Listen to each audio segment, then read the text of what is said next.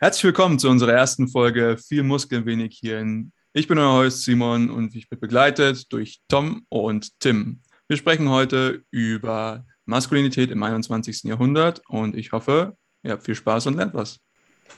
Ja, Maskulinität im 21. Jahrhundert.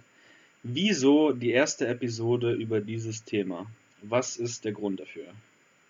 Ja, das ist einfach ein ziemlich aktuelles Thema, das immer wieder auch in den Medien ein bisschen rumgeistert. Und ähm, wir haben uns so ein bisschen verpflichtet gefühlt, auch mal unseren Senf dazu abzugeben, weil jeder von uns hat auch eine Meinung zu dem Thema.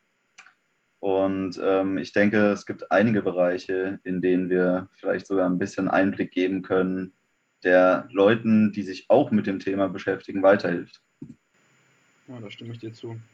Also ich persönlich denke tatsächlich, dass diese aufkommende Opfermentalität und dieses, die Welt ist immer so schlecht und die anderen sind alle das Problem, eins der größten gesellschaftlichen Probleme ist, die wir momentan haben.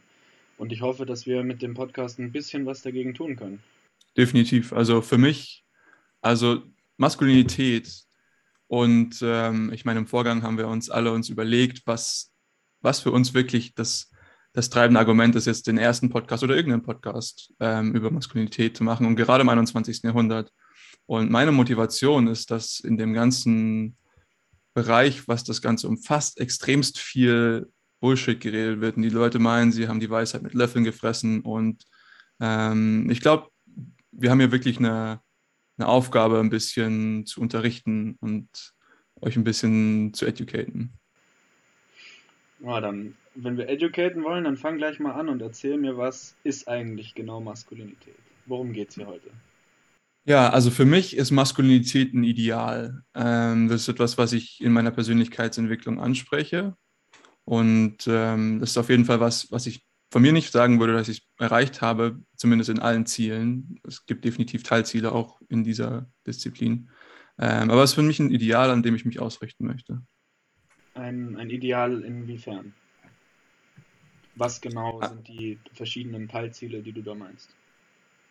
Ja gut, für mich sind das gewisse Werte, die die Maskulinität ausmachen. Ja. Also da können wir auch gerne drauf eingehen, wenn ihr das wollt, ähm, damit wir ein bisschen äh, Gesprächsmaterial haben, beziehungsweise etwas eine fundiertere, ähm, ja, eine fundiertere Ausgangsbasis haben.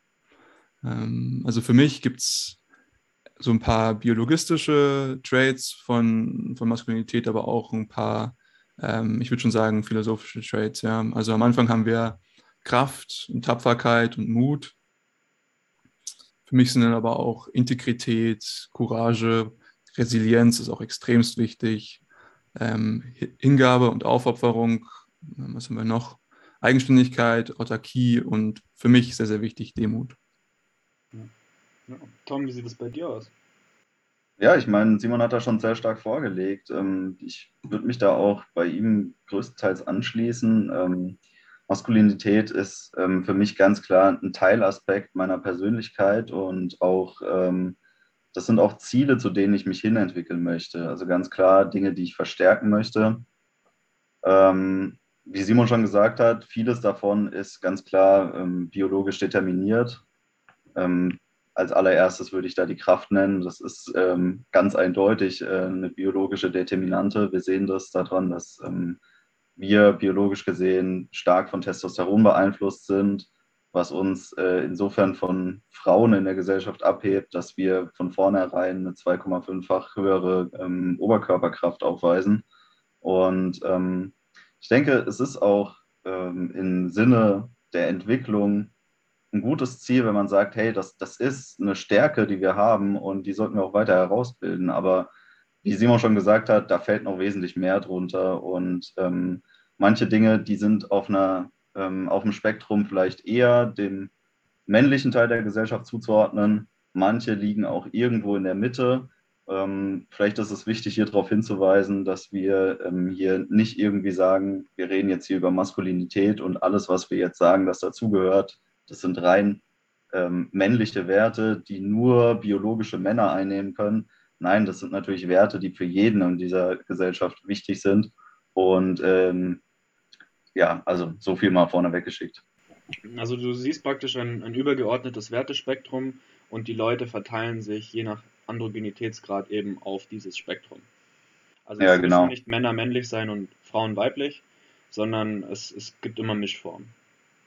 Ja, wenn ich mich jetzt selber als Beispiel nennen darf, so ich, ich würde jetzt sagen, dass ich auf dem Spektrum jetzt nicht ganz krass auf der maskulinen Seite bin, so, sondern ich sehe mich da schon eher in so einem ähm, mittleren Bereich des Spektrums. Aber ähm, für mich ist es ganz klar, dass äh, maskuline Werte, wie wir sie jetzt im Verlauf des Gesprächs auch ansprechen werden, sicherlich ähm, Teile meiner Persönlichkeitsentwicklung sind, die sehr wichtig für mein Leben sind.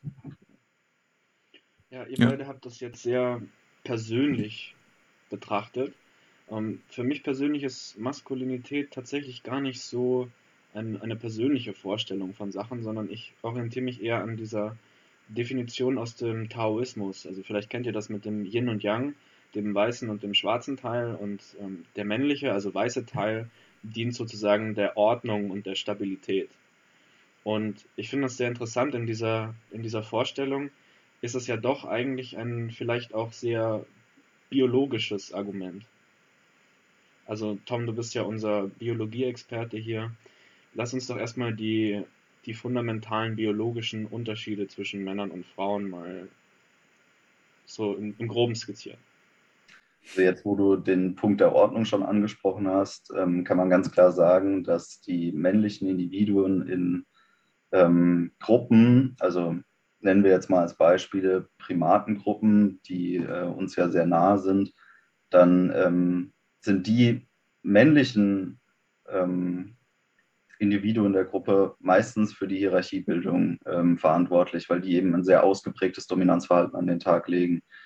Und ähm, so eine Hierarchie in der Gruppe, die sorgt auch immer für eine Stabilität, weil die Rollen und die ähm, Rangverteilung ganz klar ist. Und ähm, das verhindert quasi, dass ähm, Strukturen, die sich herausbilden, schneller zerfallen, sondern sorgt dafür, dass wir ein bisschen konservativer unterwegs sind. Ich würde tatsächlich gerne noch ein bisschen auf den Werten verweilen, weil ich glaube, es ist wichtig, hier eine, eine Grundlage zu, zu etablieren, anhand derer wir uns dann auch auf spätere Argumente stützen können. Ja. Ähm, also wenn wir zum Beispiel von Kraft reden, ähm, du hattest vorhin schon die Oberkörperkraft angesprochen, aber ich glaube trotzdem, es gibt noch ein paar andere Aspekte. Ja, wir haben jetzt nicht nur diese ähm, biologische Kraft oder diese physische Kraft, ah, ich kann jetzt irgendwas hochheben, sondern es ist vielleicht auch irgendwie eine mentale, eine, eine psychische Kraft dabei. Ne? Und wie gesagt, das ist kein exklusiv männliches Merkmal, aber ich glaube, es ist wichtig, das für Männer das zu haben.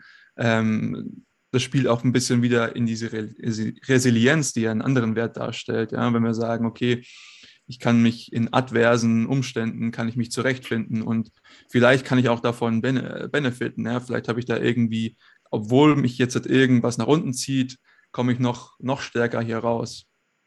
Und ähm, ich glaube, das ist gerade in unserer Gesellschaft, Tim hat es ganz am Anfang angesprochen, ja, diese Opfermentalität.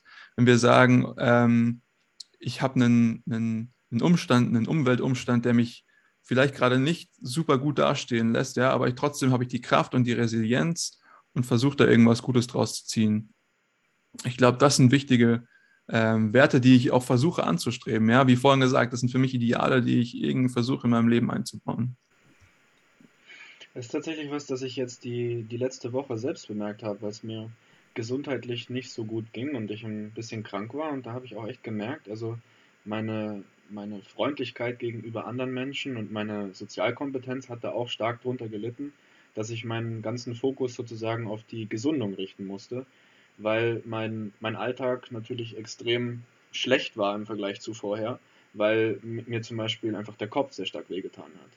Und äh, das sind ja auch Umstände, die du da ansprichst, mit Resilienz, wie man vielleicht doch sein, sein eigenes Leben nicht unbedingt von den äußeren Einflüssen her verbessern kann, aber schon mal immerhin von der Art und Weise, wie man selbst auf diese äußeren Einflüsse reagiert.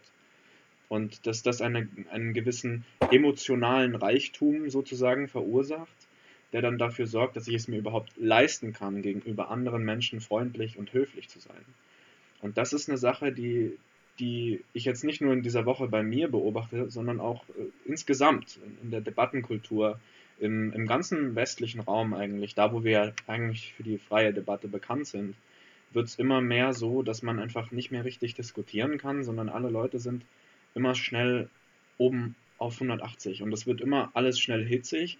Und ähm, eigentlich sollten wir doch als, als Demokraten und als liberale und freidenkende Leute in der Lage sein, auch schwere Themen konstruktiv diskutieren zu können. Und da ist dieser emotionale Reichtum, denke ich, entscheidend. Und der, wage ich zu behaupten, kommt auch von, von hauptsächlich männlichen Eigenschaften tatsächlich.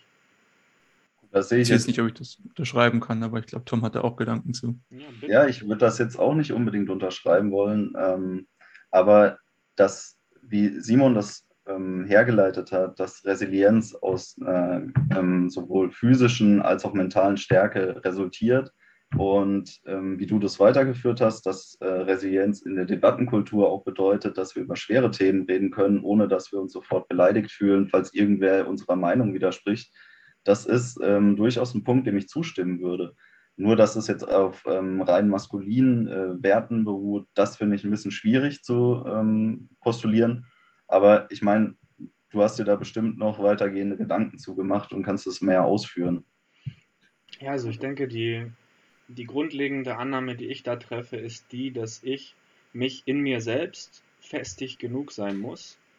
Also mein, mein Bild von mir selbst muss stark genug sein und mein Selbstwertgefühl muss groß genug sein, dass ich es aushalte, wenn ich äh, von so kurzfristigen verbalen Angriffen, wie zum Beispiel jetzt von euch beiden in diesem Moment, konfrontiert bin, dass ich, dass ich, wenn ich mit dieser Situation konfrontiert bin, immer noch in der Lage bin, ähm, nicht eine persönliche Sache daraus zu machen und nicht zu denken, äh, dass alles, was ich bisher jetzt in meinem ganzen Leben gesagt habe, vollkommen wertlos ist, weil ich vielleicht auch einen, einen Fehler gemacht habe. Und ähm, diese, diese Resilienz wird meiner Meinung nach durch diese Fähigkeit letzt begründet. Ja, aber wo führst du jetzt ähm, quasi an, dass es ähm, auf maskuline Werte begründet ist? Also ich denke ein. Also ja. wir reden hier ja von Spektren. Also was siehst du da mehr auf dem ähm, Spektrum der maskulinen Seite als auf dem Spektrum der femininen Seite? Dass ich eher individualistisch als kollektivistisch bin in meiner Grundveranlagung. Also für mich wäre die, die femininere Seite wäre eher eine gemeinschaftliche, kollektivistische Lösung und mhm. die maskulinere Seite wäre für mich eher eine individualistischere Einzelgänger, vielleicht sogar Lösung. Also sozusagen, dass man nicht, ähm, beziehungsweise dass, man seine Meinung äh, zurückstellt als, als Kollektivist und sagt, okay, im, im Segen des Friedens versuche ich jetzt meine, meine eigene Meinung und meine meine eigenen Präferenzen dem anderen äh, unterzulegen und der Individualist würde sagen, nein, äh, seht hier, das ist meine Ansicht und ich glaube, die ist besser als eure. Richtig? Ich, genau, ich möchte da an der Stelle aber auch keineswegs eine, eine Wertung vornehmen, also ob jetzt das eine oder das andere besser ist.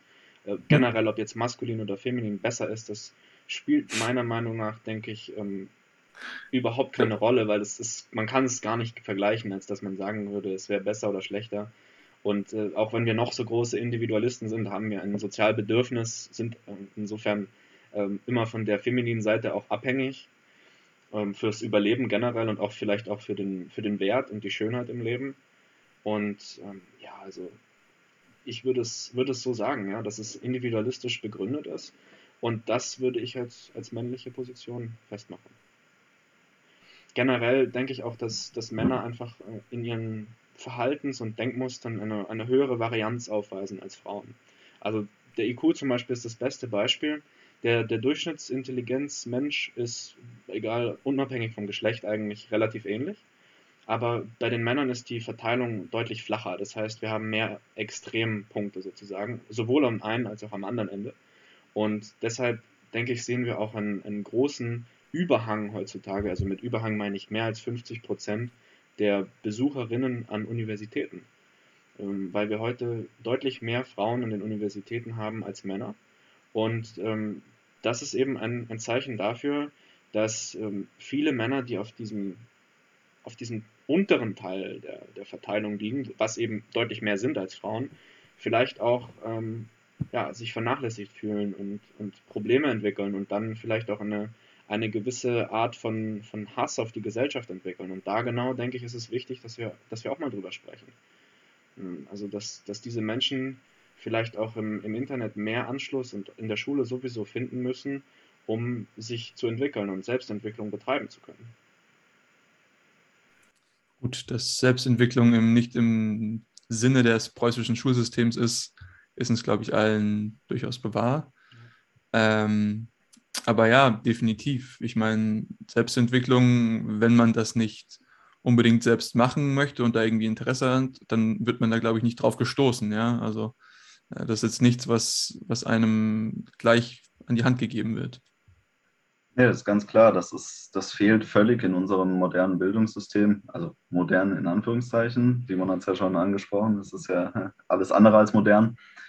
Ähm, dass, dass niemand einem irgendwie eine, eine, Anleitung gibt dazu, dass, dass man selbst tätig werden muss, um sich zu entwickeln. Weil das kann einem niemand abnehmen. Man muss sich selber finden, um, um zu wissen, wo man im Leben hin will und wo man auch hingehört wenn man sich immer nur von anderen Leuten leiten lässt, dann, dann wird man irgendwann ganz große Probleme bekommen in seinem Leben. Sei es, dass man unglücklich ist oder sei es, dass man sich irgendwann halt, wenn man in die falschen Kreise kommt, äh, radikalisiert. Und das ist ein großes Problem in der Gesellschaft. Und ähm, gerade deswegen ist es, denke ich, wichtig, dass wir hier ähm, über solche Themen wie, wie Selbstentwicklung auch sprechen. Ja, und das gehört ja auch wieder zur Maskulinität, weil wie du gerade sagtest, man muss sich selbst an den eigenen Schuhsohlen, äh, an den eigenen Schnürsenkeln aus dem Sumpf rausziehen. Und das genau ist das, was, was ich so schade finde, dass man heutzutage die, die Maskulinität immer so schlecht redet, weil man natürlich ein, ein klassisches Bild davon hat, von den, von den Vätern der 60er Jahre, die ihre Frauen zu, äh, ja, zu Mates praktisch denunziert haben und immer nur schlecht behandelt haben und ihre Kinder geschlagen haben und auch vielleicht äh, den ein oder anderen Schnaps zu viel getrunken haben.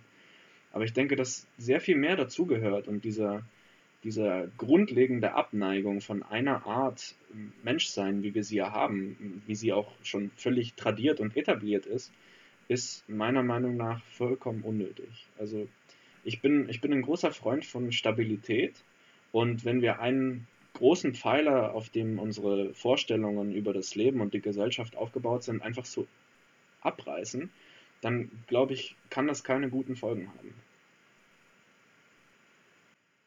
Ja, um das hier nochmal klar zu ähm, kommunizieren, ich denke, ähm, das große Problem ist, dass heute ähm, ganz klare Feindbilder gebraucht werden und auch gesucht werden. Und in dem Fall ähm, ist es jetzt hier das, das Feindbild des ähm, maskulinen weißen Mannes, ähm, der dann quasi auf die toxischen Eigenschaften äh, runter reduziert wird, um eine Art Strohmann zu erschaffen. Also dieses, dieser ähm, Begriff der Toxic Masculinity, das ist halt ein sehr selektiver Begriff, der, der natürlich ähm, immer auf wahren Begebenheiten fußt, aber Und zum größten Teil auch. Anklang findet. Ja, aber es ist ähm, zum größten Teil eben auch ein Begriff, der auf, der mit Vorurteilen spielt. Und ähm, wenn wir über den Begriff Toxic reden, dann hätte der natürlich auch in ganz anderen Bereichen noch eine Anwendung. Also man könnte hier auch ähm, von toxisch femininen Eigenschaften sprechen, aber das ist eben nicht sehr beliebt, weil man hat sich bereits auf ein Feindbild eingeschossen. Das mag berechtigt sein in manchen Teilen, aber ich denke, dieses äh, Dekonstruieren ähm, eines typischen Geschlechts ist für die Gesellschaft sehr schädlich. Ja, also ich meine, wenn wir jetzt schon beim Thema sind, wie würde man denn ja Toxic Masculinity definieren? Ähm, ich muss immer wieder auf meine Werte zurückkommen tatsächlich. Und für mich ist das Ganze eine, eine, eine Fehldefinition. Ja, wir haben hier irgendwie falsche Götter, die sozusagen von, von den Leuten gehuldigt werden, ja, oder falsche Ziele, die sie versuchen ähm, anzustreben. Ja. Zum Beispiel der für mich von vorhin angesprochene Wert der Demut ist zumindest für mich in dem Klassik, klassischen Toxic Man nicht, nicht stark vorhanden. Ja. Also er ist sehr unselbstreflektiert. Ja, wir hatten vorhin schon von Selbstentwicklung ähm, gesprochen und ich glaube, Demut und Reflexion ist was sehr, sehr Wichtiges, wenn man seine Selbstentwicklung vorantreiben möchte. Ja, ich muss ja wissen, wo ich irgendwo jetzt äh, zum Beispiel etwas besser hätte machen können. Und aber nichtsdestotrotz ist es, glaube ich, ganz gut, sich ähm, in, den, in die Augen zu rufen oder in, ins Bild zu rufen, was ist denn jetzt an sich äh, ein, ein Mensch, ein, ein Mann von Toxic Masculinity, was, was, was macht den aus? Und für mich ist es halt einfach, wie gesagt, eine Fehldefinition von dem, was es ist, ein Mann zu sein. Ich kann mal versuchen zu umreißen, was genau ich jetzt darunter verstehen würde. Also jeder von uns hat ja so ein gewisses Dominanzfeld, eine Einflusssphäre um uns rum. Und Dominanz an sich ist meiner Meinung nach immer dann ein Problem, wenn sie nicht legitim ist. Also eine, eine Machtausübung, eine, eine Einflussnahme auf andere Dinge oder Menschen, die nicht legitim ist, führt meiner Meinung nach immer zu Problemen. Und die einzige Legitimation von Dominanz und Einfluss, die wirklich immer stichfest ist, ist die der Kompetenz. Kompetenz im Sinne von diejenige Person, die sich am besten mit der Situation auskennt und das Problem höchstwahrscheinlich am besten lösen kann, führt an. Und das ist eine Situation, die wir oft nicht haben. Das ist eine Situation, die wir heutzutage vor allem in Familien nicht mehr so oft haben wie früher. Früher war das anders, weil den Frauen die Schulbildung versagt wurde und deshalb war der Mann im Schnitt einfach gebildeter als die Frau und war besser in der Lage, die, die Shots zu callen, wie man so schön sagen würde im Neudeutschen. Und das ist ein, ein Umstand, den wir ja nicht mehr beobachten. Wir sagen ja jetzt schon, die, die Anzahl der Hochschulabsolventinnen ist ja jetzt schon über 50 Prozent. Also die, die Frauen sind ja tendenziell jetzt sogar besser gebildet als die Männer. Und trotzdem haben wir vielleicht ein, ein, ein Weltbild, eine Weltanschauung oder auch ein intrinsisches Verständnis dafür, dass vielleicht irgendwie der, der Mann in der Familie das Sagen haben muss. Und das ist eine Sache, die meiner Meinung nach ein sehr großes ja, Konfliktpotenzial mit sich bringt. Weil jetzt gibt es Männer, die sind verheiratet mit, mit Frauen, von denen sie dominiert werden, eigentlich, intellektuell gesehen. Von der Kompetenz, wie ja, du es vorhin gesagt genau. hast. Und jetzt ist es aber so, dass äh, die Frau vielleicht gar nicht das Sagen haben will oder dass sie sich nicht traut, einen Anspruch zu erheben. Und das führt automatisch zu einer Situation, wo der Mann mit mehr Einfluss dasteht, als es legitim wäre. Und dann genau entstehen diese, diese Momente dieser, wie ich sagen würde, Toxic Masculinity. Ob das jetzt die, die Definition ist, die im Wikipedia-Artikel steht, das weiß ich nicht, aber genau so würde ich das sehen. Also ich, ich habe selbst auch in meinem Bekanntenkreis ähm, Familien und, und Ehen, in denen es einfach richtig mies läuft weil der Mann nicht damit klarkommt, dass er das Sagen hat, obwohl er eigentlich nicht kompetent genug dafür ist. Und wie Tom schon gesagt hat, es ist die, die Oberkörperkraft, die eine Differenz darstellt, die unüberwindbar ist, Bildung hin oder her. Und das ist dann letztendlich das, was in, in Domestic Violence endet. Da, wo dann einfach Gewalt entsteht. Weil das dann das letzte Mittel ist, mit dem man immer Dominanz als Mann über eine Frau ausüben kann, weil sie sich schlicht und einfach nicht dagegen wehren kann. So würde ich denken, ähm, ist das Schema von Toxic Masculinity.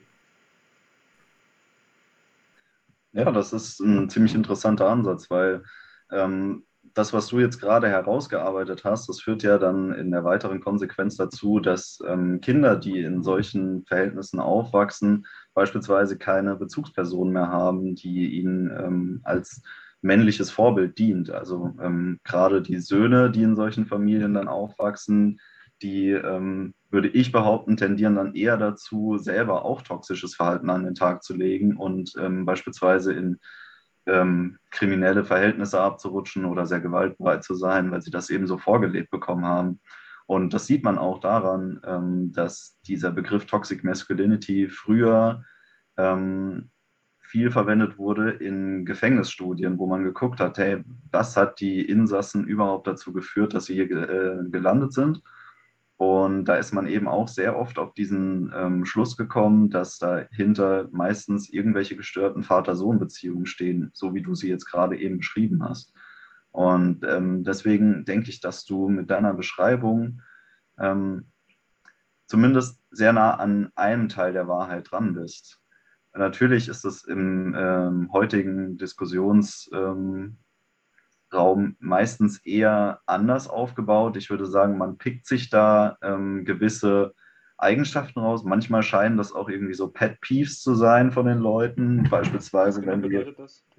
Also so, So, so Sachen, die sie so ein bisschen nerven im Alltag, ja, die eigentlich gar nicht so schlimm sind, aber die dann dadurch, dass sie immer irgendwie auftauchen im Alltag und nervig sind, dann übersteigert dargestellt werden. Also ich würde sowas wie das Manspreading oder das Mansplaining darunter zählen. Dass, ähm, also beim Manspreading ist es ganz klar, das ist jetzt irgendwie kein echtes Problem, glaube ich, dass man hat, dass Männer ähm, öfter mal breitbeinig irgendwo sitzen und dann ganz viel Raum einnehmen.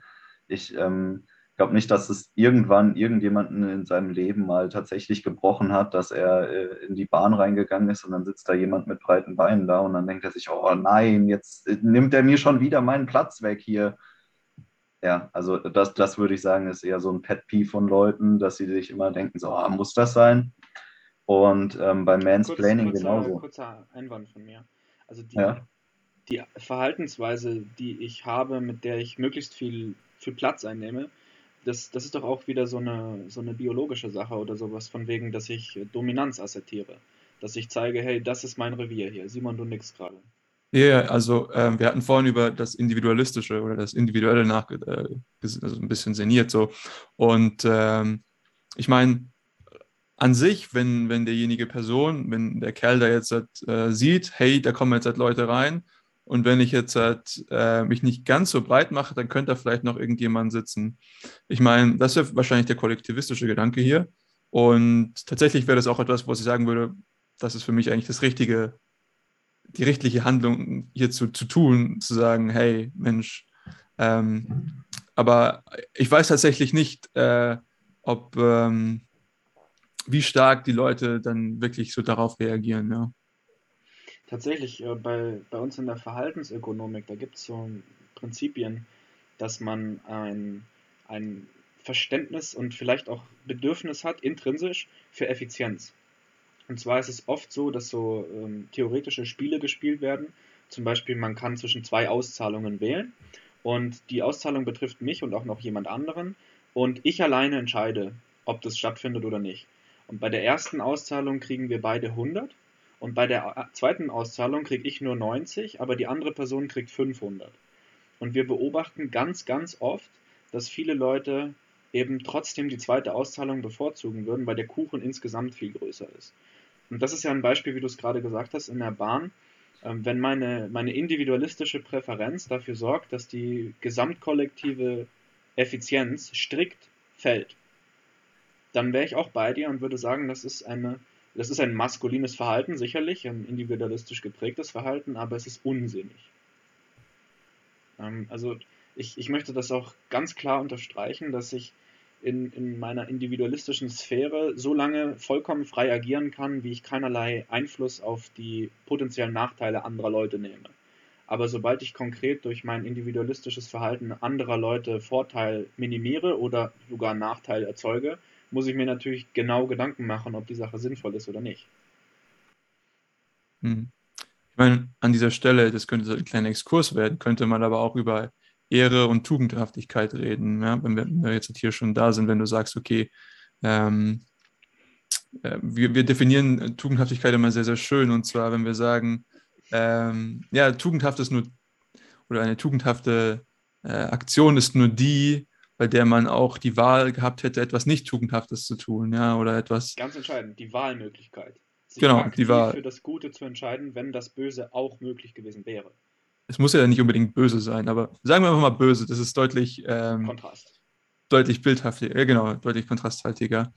Und ich glaube, wenn wir hier sagen, okay, was ist hier die tugendhafte Handlung, ja, sage ich jetzt, ich, ich mache mir jetzt ein bisschen kleiner, und äh, dann hat dafür irgendjemand noch anders Platz, jemand anders Platz und kann sich hinsetzen. Das ist für mich tugendhaft, ja. Ähm, und, aber das spielt auch irgendwie in meine Integrität rein. Und deswegen würde ich nicht unbedingt sagen, dass das ein schlechter maskuliner Trait ist, den wir uns hier anschauen, sondern für mich, wie gesagt, einfach nur eine Fehldefinition. Ja, jemand, der einfach nicht wirklich reflektiert mit seiner Umgebung umgeht was man aber vielleicht auch von den meisten Leuten nicht erwarten kann. Und das genau ist, denke ich, die, hm. die, ja, die, die Substanz dieser ganzen Diskussion. Die, wir wissen, die Männer sind in, in ihrer Varianz, und das ist nicht nur im, im, im Intelligenzspektrum, sondern eigentlich bei fast allen Dingen so, die ja. Männer sind in ihrer Varianz eigentlich immer höher als die Frauen. Also selbst wenn man keinen kategorischen Unterschied machen kann, kann man in der Tendenz immer die Extreme beleuchten. Und da ist es oft so, dass die Extreme einfach häufig von Männern besetzt werden, bei, bei ganz vielen Sachen.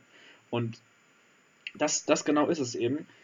Was machen wir mit all diesen Leuten, die nicht in der Lage sind, dass sie selbst reflektieren und auf die Idee kommen, hey, die gesamtgesellschaftlich effizientere Lösungsmöglichkeit wäre jetzt hier angebracht. Hm. Wie gehen wir damit um, dass manche Leute vielleicht einfach strikt nicht in der Lage sind, auf diesen Gedanken selbst zu kommen? Und da muss man schon sagen, hat diese, diese neofeministische Perspektive, die das Männliche wirklich überall einschränken will, natürlich einen, einen Vorteil. Jetzt mal ungeachtet von allen anderen Konsequenzen, die diese Ideologie mit sich bringt, ist das ein, ein Pluspunkt, wenn man das so sagen will.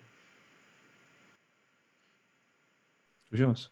Das ähm, habe ich Tom auf jeden Fall sehr geärgert. Ich hoffe, er hat eine, eine schöne ja. Antwort parat. Er macht schon das Licht an. Ui, ui, ui. Ja. Ich wollte euch jetzt da nicht in die Parade fahren, weil ich fand eigentlich den Exkurs ganz schön, den ihr hier gestartet habt.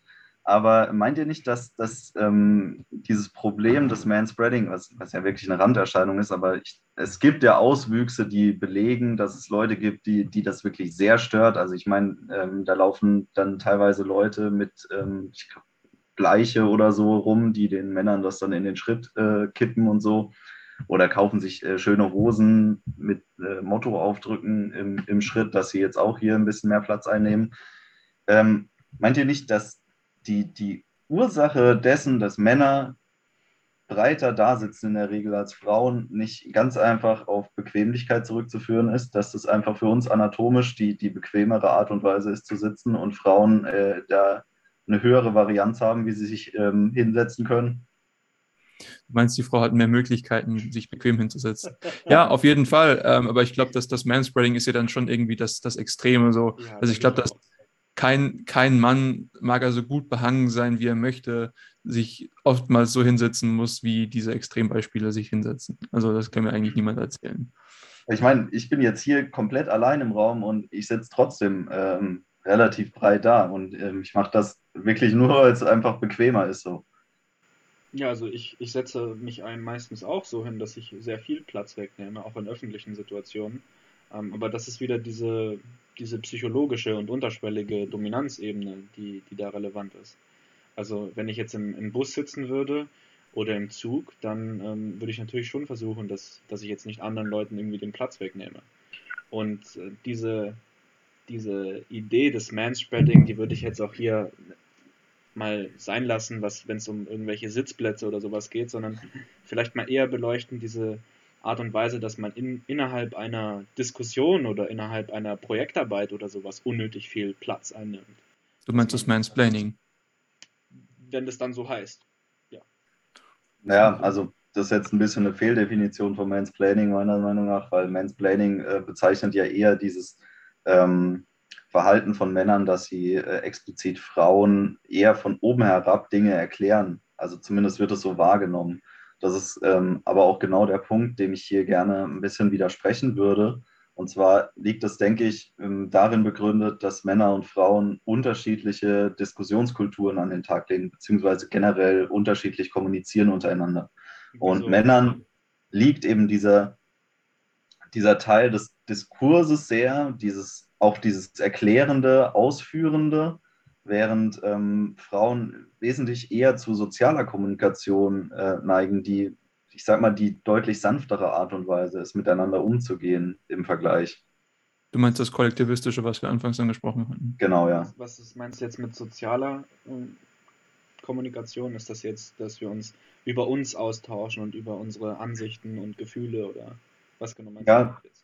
Dass, dass eben ähm, der Austausch deutlich ähm, auf einer individuelleren Ebene abläuft, dass man sich gegenseitig anspricht, dass man jetzt nicht in dieses, ähm, ich sag mal, fachtechnische Erklären hineindriftet, sondern eher, ähm, dass man versucht, den anderen auch zu helfen oder miteinander zu reden und Lösungen zu finden, statt ähm, dass einer eine starke Meinung aufbaut und diese dem anderen halt quasi vorsetzt in der Diskussion woher kommt das denn? Ja gut, das ist bestimmt auch wieder so ein, in gewissem Maße in unserem Dominanzgehabe auch äh, zu begründen. Aber ich denke, dass liegt auch darin begründet, dass Männer tendenziell einfach eher in dieser ähm, technischen ähm, Welt beheimatet sind und weniger in diesem ähm, Sozialumfeld. Also dieses konkret technisch-praktische. Ja. Ich könnte mir jetzt vorstellen, dass es daran liegt, wenn wir uns jetzt die, die Steinzeitmenschen vorstellen, dass das technisch-praktische ähm, mir mehr Möglichkeit der Machtausübung über andere Leute gewährt als das Soziale. Und als, als Mann bin ich ja fast schon genötigt, eigentlich meinen Wert innerhalb der Gruppe irgendwie, irgendwie zu zementieren, irgendwie klarzumachen. Eine, eine Frau in dieser vorzeitlichen Steinzeitgruppe muss ja eigentlich ihren Wert gar nicht mehr, gar nicht mehr beweisen. Aber ich ja schon, als Mann. Könnte das daher kommen? Ja, ich würde dir da recht geben. Das, das stimmt auf jeden Fall. Ich würde tatsächlich da sogar von einer anderen Art und Weise rangehen. Äh, und zwar, ja, also ich meine, man gewählt in gewisser Weise ein Risiko ein, wenn man eine sehr starke Meinung vertritt. Und zwar, ähm, und ich finde, es ist eine gute Art von Risiko, die man hier eintritt. Für mich ist das eine, äh, ein Teil von Skin in the Game, den man hier hat, wenn man ein Argument präsentiert und sehr überzeugt ist, dass das richtig ist. Und zwar steht man dann, sage ich mal, ein bisschen mit seiner Ehre dahinter. Ja, man versucht das sehr vehement zu verteidigen und zu sagen, ich glaube, das ist richtig. Und wenn das falsch ist, dann verliert man so ein bisschen, nicht von seiner Ehre, aber von seiner Glaubwürdigkeit. Und ähm, tatsächlich dieses Argument der Risikoaffinität, komparativ wieder gesehen natürlich, ähm, spielt hier in, dieser, in diesem Diskussionsaspekt, aber ich glaube auch in vielen anderen ähm, Punkten, die wir bis jetzt schon angesprochen haben, einen sehr, sehr großen, einen sehr, sehr großen Punkt. Also das hat einen, einen Einfluss, den wir, glaube ich, hier nicht vernachlässigen sollten. Also auch gerade, wenn es um diese, um diese Werte geht, die wir vorhin angesprochen hatten. Aber diese Risikoaffinität, ich glaube, das ist etwas, was wir ähm, auf wirklich biologische, äh, grundlegende Konzepte zurückführen können. Welche? tatsächlich glaube ich, dass der Mann äh, an sich diese Risikoaffinität braucht, um die Gesellschaft oder die Gruppe, wenn wir jetzt seit dem Prähistorischen natürlich irgendwie uns nochmal bewegen, voranzubringen. Ähm, jeder kennt es, ohne, ohne, ohne Risiko kein, kein Reward oder keine Kompensation. Und ähm, das gilt jetzt nicht nur, was weiß ich, normalerweise kennt man das von irgendwelchen Finanzmärkten, aber das geht ja natürlich auch um alle anderen äh, Aspekte. Ja, dieses Sprichwort, nichts, was es, äh, nichts, was es wert ist, ist einfach zu bekommen. All diese, diese ähm, Sprichworte dienen nicht an, als anderem als zu sagen, wenn ich irgendwie vorankommen möchte, muss ich irgendwas riskieren. Und ich glaube durchaus, dass es ähm, des Mannes Aufgabe war, ähm, seine sich und seine Gesundheit zu riskieren, ähm, damit die Gruppe oder sein, sein Stamm oder wer auch immer ähm, überlebt hat. Und äh, auch nicht nur überlebt hat, sondern auch gut überlebt hat und vorangekommen ist. Könnte das auch so eine präkulturelle sexuelle Komponente haben? Also als Mann hat man ja mehr Nachfrage nach den Weibchen als die Weibchen nach den Männchen. Und wenn ja, die Männchen mehr Nachfrage haben, dann steigt der Preis im, im volkswirtschaftlichen Sinne. Und dieser Preis ist dann das, ähm, das kann man jetzt in, in dem Beispiel natürlich nicht aufwiegen mit einem, mit einem monetären Preis, aber dieser Preis ist dann, dass manche Männchen einfach ausgeschlossen werden von diesem sexuellen Zirkel und dafür die Männchen an der Spitze mehr von den Weibchen abkriegen. Und das würde ja rechtfertigen, dass man versuchen muss, wenn man in einem Pool von zehn Männern lebt, dass man zu den Top 3 gehört. Irgendwie. Also, möglichst. Also so eine meritokratische Gesellschaft. Mhm. Ja, also tatsächlich, ich kann mir vorstellen, dass das einfach nur ein, eine Folge von Evolution und evolutionärer Selektion ist, ja.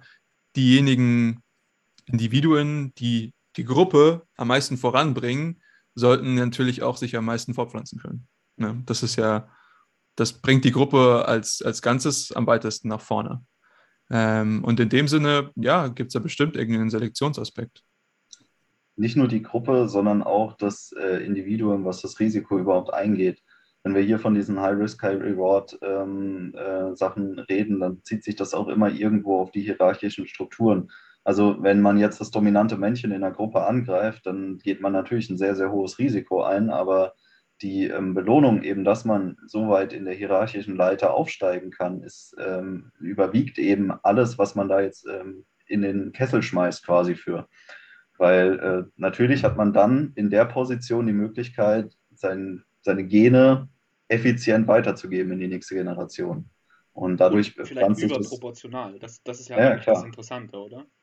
Ja, und dadurch pflanzt sich das dann auch irgendwann weiter fort, einfach, dass wir immer mehr dazu neigen, hohe Risiken einzugehen, auch um eben, sei es jetzt äh, heutzutage in abstrakten Hierarchien voranzukommen oder äh, ganz klar in so einem Urzustand in der Gruppenhierarchie aufzusteigen. Gut, also da haben wir die, die Risikoaffinität jetzt mal, wie ich denke, ganz gut begründet, warum die anders ist, komparativ natürlich was hat das jetzt für Folgen in der modernen Gesellschaft, wenn, wenn Männer risikoaffiner sind? Tatsächlich, ähm, die ganze Zeit, als wir über die höhere Varianz oder die höhere Streuung in allen möglichen Aspekten, der, im, im, die komparative Streuung zwischen, zwischen Männern und Frauen uns, uns angeschaut haben. Ich glaube, das führt dazu, dass wir zum Beispiel beobachten, dass auch wenn du zum Beispiel sagst, dass äh, ähm, Frauen mittlerweile deutlich, oder nicht deutlich, aber wahrscheinlicher sind, einen, einen Abschluss zu haben, einen Hochschulabschluss, dass wir dann trotzdem noch an die, die, die Top-Forscher, dass das immer noch Männer sind. Ja? Das sind die, die etwas, etwas wagen und wenn sie dann zum Beispiel einen hohen IQ haben oder was weiß ich, ich bin oft bei keinstem ein Verfechter von IQ, ich hatte das Konzept ehrlich gesagt für ziemlich ein Bullshit, aber bleiben wir einfach mal dabei. Ähm, also das sozusagen, das sind zwei Punkte hier, die ich versuche zu machen. Und zwar der eine ist, okay, auf der einen Seite haben wir diese High Achiever, die tendenziell aufgrund der höheren Varianz Männer sind, aber auf der anderen Seite brauchst du ja sozusagen nicht nur Brains, du brauchst auch Guts. Was ich damit sagen möchte, ist, du, du brauchst auch die, die Risikobereitschaft, zum Beispiel, jetzt nicht in der Forschung, aber angenommen, du gründest ein, Unterne ein Unternehmen, ja, das ist ein sehr, sehr risikobehaftetes Unterfangen. Und wenn ich jetzt halt komparativ risikoaffiner bin, dann gründe ich ein Unternehmen. Wenn das gut läuft, bekomme ich dadurch mehr Geld, bin gesellschaftlich dadurch höher angesetzt und ähm, was weiß ich, verdiene mehr und bin dann zum Beispiel in einer höheren Einkommensklasse oder sowas. Und das ist, glaube ich, für mich ein großer Teil, wieso, ähm, wenn wir dann sozusagen diese, diese Gesellschaftsschichten uns anschauen, ähm, dann auch unter gewissen Sachen wie zum Beispiel Survivorship Bias, wenn wir uns dann anschauen, wir, wir, sehen sozusagen nie die ganzen Startups oder die ganzen Unternehmungen, die fehlgeschlagen sind. Wir sehen dann immer nur die, die geklappt haben und so weiter. Aber selbst unter dieser Betrachtung sehen wir dann, dass halt äh, gewisse Ungleichheiten aufkommen, wer an der Spitze steht. Aber das liegt halt einfach daran, dass sozusagen mehr versucht wird. Ist höhere Risikoaffinität und mehr Versuchen auch in Aggressivität bedingt? Definitiv. Also wenn ich... Ähm, Lässt sich hormonell, denke ich, ganz gut begründen auch, oder? Die Aggressivität. Stimmt ihr mir dazu? Ja, auf jeden Fall. Ich würde, ich würde halt einfach sagen, Aggressivität hat immer so eine negative Konnotation. Und natürlich, es gibt auch sinnlose Aggressivität. Zu Recht. Bei, klar. Ähm, zu, zu Recht negativ konnotiert, aber für mich ist das einfach nur ich habe eine, ich gehe ein höheres Risiko ein, zum Beispiel meine Meinung, äh, das, ich glaube, das kann sich immer auf Meinungen reduzieren lassen. Ja, wenn wir jetzt eine Meinungsverschiedenheit und dann sagt, da würde zum Beispiel jemand, der, der risikoaffiner sagen ist, ich gehe ein höheres Risiko ein, diese Meinung zu vertreten. Ähm, und das Risiko kann von mir auch ein physisches Risiko sein, ja, dass ich in eine körperliche Auseinandersetzung gehe. Ähm, zum Beispiel, ja. Hohes und, Risiko, weil viele Gegner und hohes Risiko, weil kompletter Kontrast zu dem, was da war. Hohes Risiko, weil potenziell tödlich. Ganz genau. Ganz genau. Und ähm, die Aggressivität ist sozusagen einfach das, oder das, ich glaube, was wir dann aggressiv nennen würden, ist ja eigentlich dann mehr oder weniger die, die physische Manifestation, ja, dass dann vielleicht irgendwie handgreiflich wird oder so. Natürlich gibt es auch verbale Aggressivität, klar. Ähm, aber wenn ich dann zum Beispiel, wenn es um diese Meinungsdifferenzen geht, ich glaube, das ist dann einfach eine höhere Bereitschaft zu sagen, okay, ich gehe dieses Risiko ein, mich durchzusetzen. Risiko ein, mich durchzusetzen. Was ja jetzt wieder bedeutet, ich will mich durchsetzen, das heißt, anderen den Weg den sie mir wegnehmen würden, eher wegnehmen, bevor sie ihn mir wegnehmen können. Würde ich jetzt nicht unbedingt darauf reduzieren. Ich würde jetzt als Beispiel auch ähm, Gehaltsverhandlungen anführen. Also wenn du grundsätzlich ein aggressiveres äh, Verhalten an den Tag legst, dann, dann gehst du auch mit einer anderen Mentalität zum Beispiel in eine Gehaltsverhandlung rein und ähm, fängst auch dieses Thema tendenziell wesentlich früher an, dass du zu deinem Chef gehst und sagst, hey, ähm, ich habe hier wirklich gute Arbeit geleistet. Es wird mal Zeit, dass wir darüber unterhalten, wie meine Zukunft hier im Betrieb aussieht. Und ähm, ich denke, das ist auch was, was sich ähm, dann wieder manifestiert in solchen ähm, Sachen wie dem Gender Pay Gap, dass man dann sieht, ähm, dass Männer tendenziell auch in gleichen Berufen mit ähnlichen Qualifikationen mehr verdienen. Das liegt natürlich irgendwo darin begründet, dass Männer aggressiver verhandeln. Also ist auf jeden Fall eine Teilkausalität, die hier vorliegt, ja.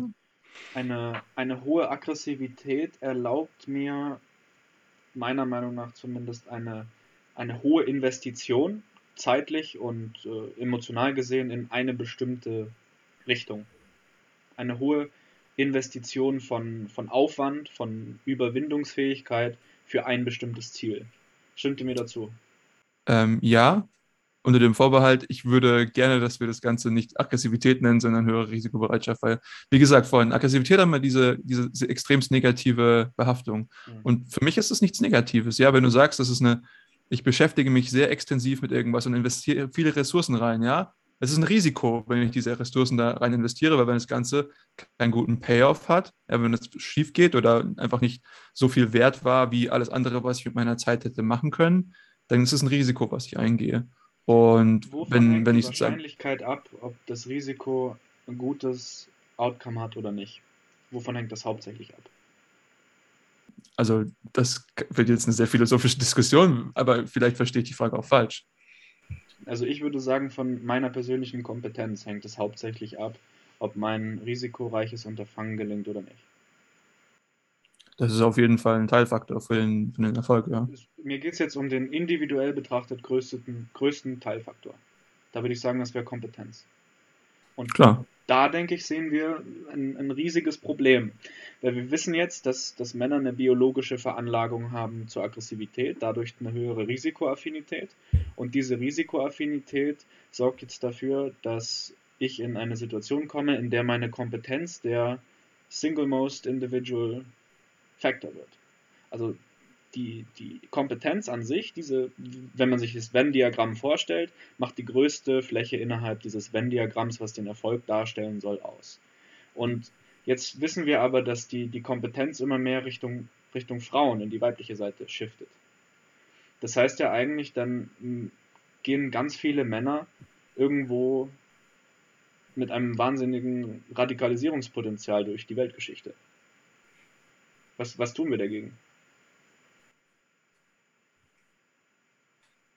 Ich würde hier eher ein Problem darin sehen, dass ähm, durch diese Differenz des, des Verhaltens, das wir an den Tag legen, dass Männer eben risikobereiter sind und deswegen auch ähm, beispielsweise sich eher für, für hohe Positionen bewerben, dass Männer ähm, eher in, in Gehaltsverhandlungen reingehen, in eben diesen kompletten Bereich stärker ähm, dominieren, was die reine Anzahl angeht, ähm, aber jetzt nicht unbedingt die höchste Kon äh, Kompetenz auf sich vereinen. Das ist eher das Problem. Und hier sehe ich ähm, eine wichtige Aufgabe in, der, in, der, in dem Diskurs, den wir hier führen, dass wir den Leuten eben zeigen, dass, dass diese maskulinen Werte durchaus ähm, positive Auswirkungen auf ähm, unser Leben haben können, wenn wir uns das bewusst machen, was wir da für einen Payoff haben können, wenn wir uns so verhalten. Ich meine, es ist gut, Probleme anzusprechen und zu sagen, hey, wir sehen hier, okay, da, da ist eine Missrepräsentation der Bevölkerung, aber ähm, allein das auf diesen Faktor zurückzuführen und dann zu sagen, hey, der Faktor ist schlecht, ja, das ist böse, dass Männer ähm, da überrepräsentiert sind, das ist der falsche Weg, sondern man sollte sich dann überlegen, was kann ich daran ändern, auch persönlich, ähm, um hier eine andere Repräsentanz aufzubauen. Und ähm, da kann man natürlich politisch was dagegen machen, aber man kann auch seine eigene Persönlichkeitsentwicklung dementsprechend äh, anpassen. Ich würde in dem Bereich die Politik, glaube ich, äh, rauslassen. Äh, ich weiß nicht, wie viel Kompetenz da vorliegt, ähm, aber definitiv. ähm, was du sozusagen versuchst anzusprechen, ist, was die Gesellschaft an Vorteile daraus ziehen könnte, wenn zum Beispiel diese Werte, wie wir sie oben angesprochen haben, ähm, vielleicht etwas stärker in den Vordergrund rücken würden. Habe ich das richtig verstanden? Ja, genau. Okay. Also wieder einmal Aufklärung, Bildung und Weiterentwicklung auf persönlicher Ebene, die hier hoffentlich eine, eine Lösung darstellen könnten für ein Problem.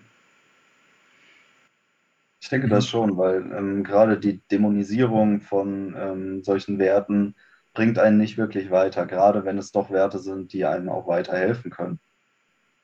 Tatsächlich glaube ich, dass niemand diese Werte, wie vorhin angesprochen, dämonisieren würde ich glaube, das ist nicht das, was als Toxic Masculinity ähm, angeführt würde. Ja? Wenn, wenn ich jetzt sage, äh, Kraft, Ehre und Integrität, dann würde mir niemand sagen, nee, Mensch, das, das finden wir nicht gut. Ich glaube, davon wird die Gesellschaft nicht profitieren. Würde niemand sagen.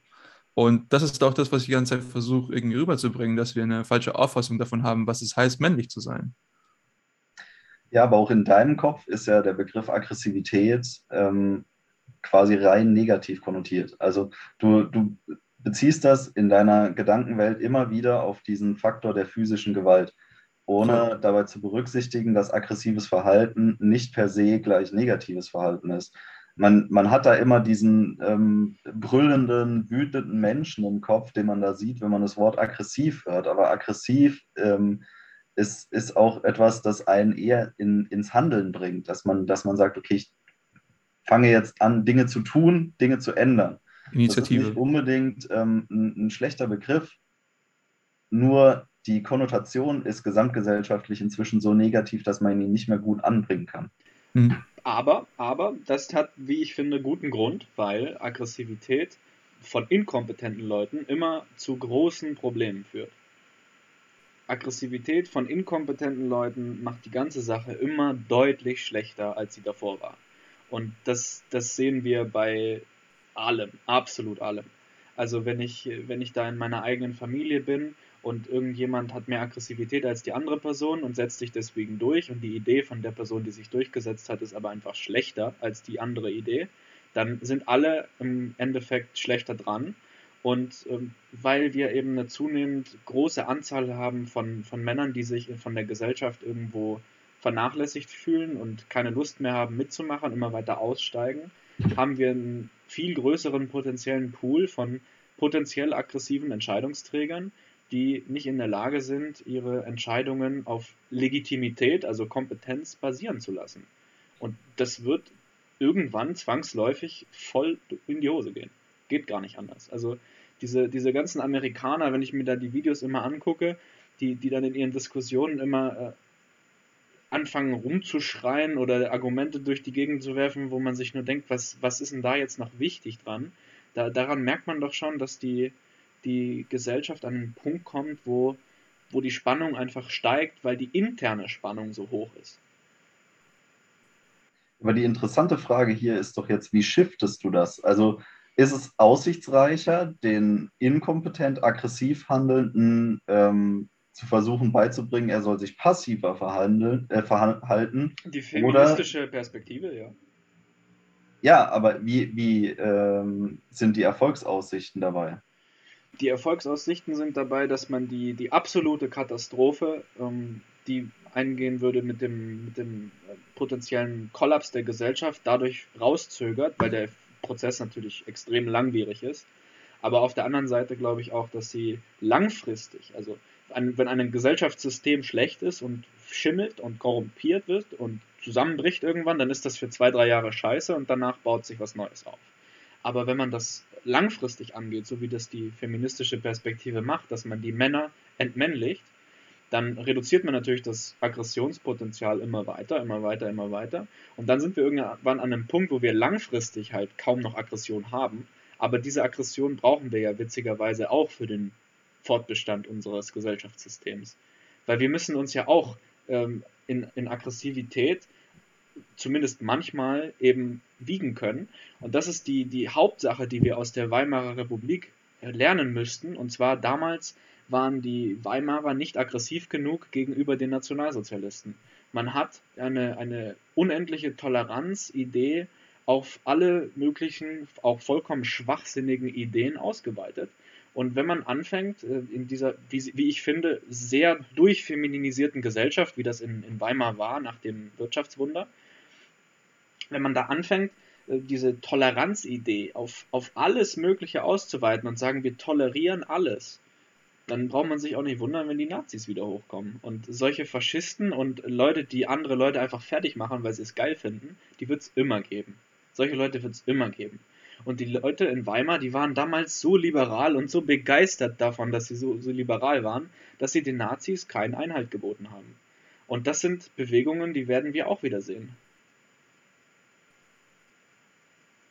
Jetzt ist so meine Kritik an dem Ganzen, dass der Versuch, die Männer zu feminisieren, um damit halt zu verhindern, dass äh, inkompetente Menschen durch ihr, ihr ähm, ich nenne es jetzt einfach mal aggressives Verhalten wieder, ähm, großen Schaden verursachen, ähm, dass das Resultat daraus eigentlich ist, dass du zum allergrößten Teil die falsche Zielgruppe erreichst. Also du feminisierst quasi die Männer, die, die gar kein Problem in der Gesellschaft darstellen. Von oben, von oben weg feminisiert man. Obwohl man von ja. unten eigentlich abschöpfen sollte, zieht man es von oben weg. Genau. Also du erreichst quasi gar nicht diese problematischen Gruppen da mit dem, was du eigentlich willst.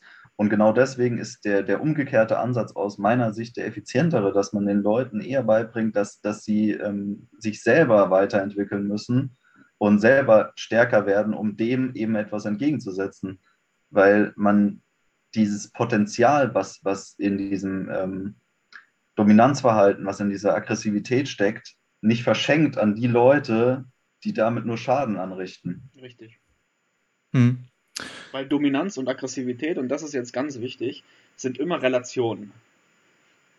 Wenn, wenn eine Gruppe besteht und alle Leute haben vier Dominanzpunkte und einer hat fünf, dann gewinnt der mit fünf. Und wenn eine Gruppe besteht, in der alle 500 Dominanzpunkte haben und einer hat 501, dann gewinnt der mit 501 nicht zwingend, weil der relative Unterschied viel zu klein ist. Und wenn man jetzt aber dafür sorgt, dass alle sinken in ihrem Level, dann wird der eine, der sich davon nicht beeinflussen lässt, einen immer größeren potenziellen Einflussradius haben. Und das, das war ja genau das, was wir Anfang des, des letzten Jahrhunderts gesehen haben, dass sich überall einzelne Menschen oder einzelne Systeme, wie jetzt eine Partei zum Beispiel, durchsetzen konnten und dann übergreifend mächtig wurden. Weil die Widerstandsfähigkeit, die Resilienz auch auf politischer Ebene vollkommen in der Gesellschaft vollkommen verloren war. Da war nichts mehr übrig. Ja, genau. Das, das ist eben mein Problem an, an heutigen Diskurs im Feminismus, der da stattfindet, dass man zwar schon auf dieses Empowerment-Movement irgendwie eingeht und man möchte da was draus machen, aber man zieht irgendwie zum Teil die falschen Schlüsse.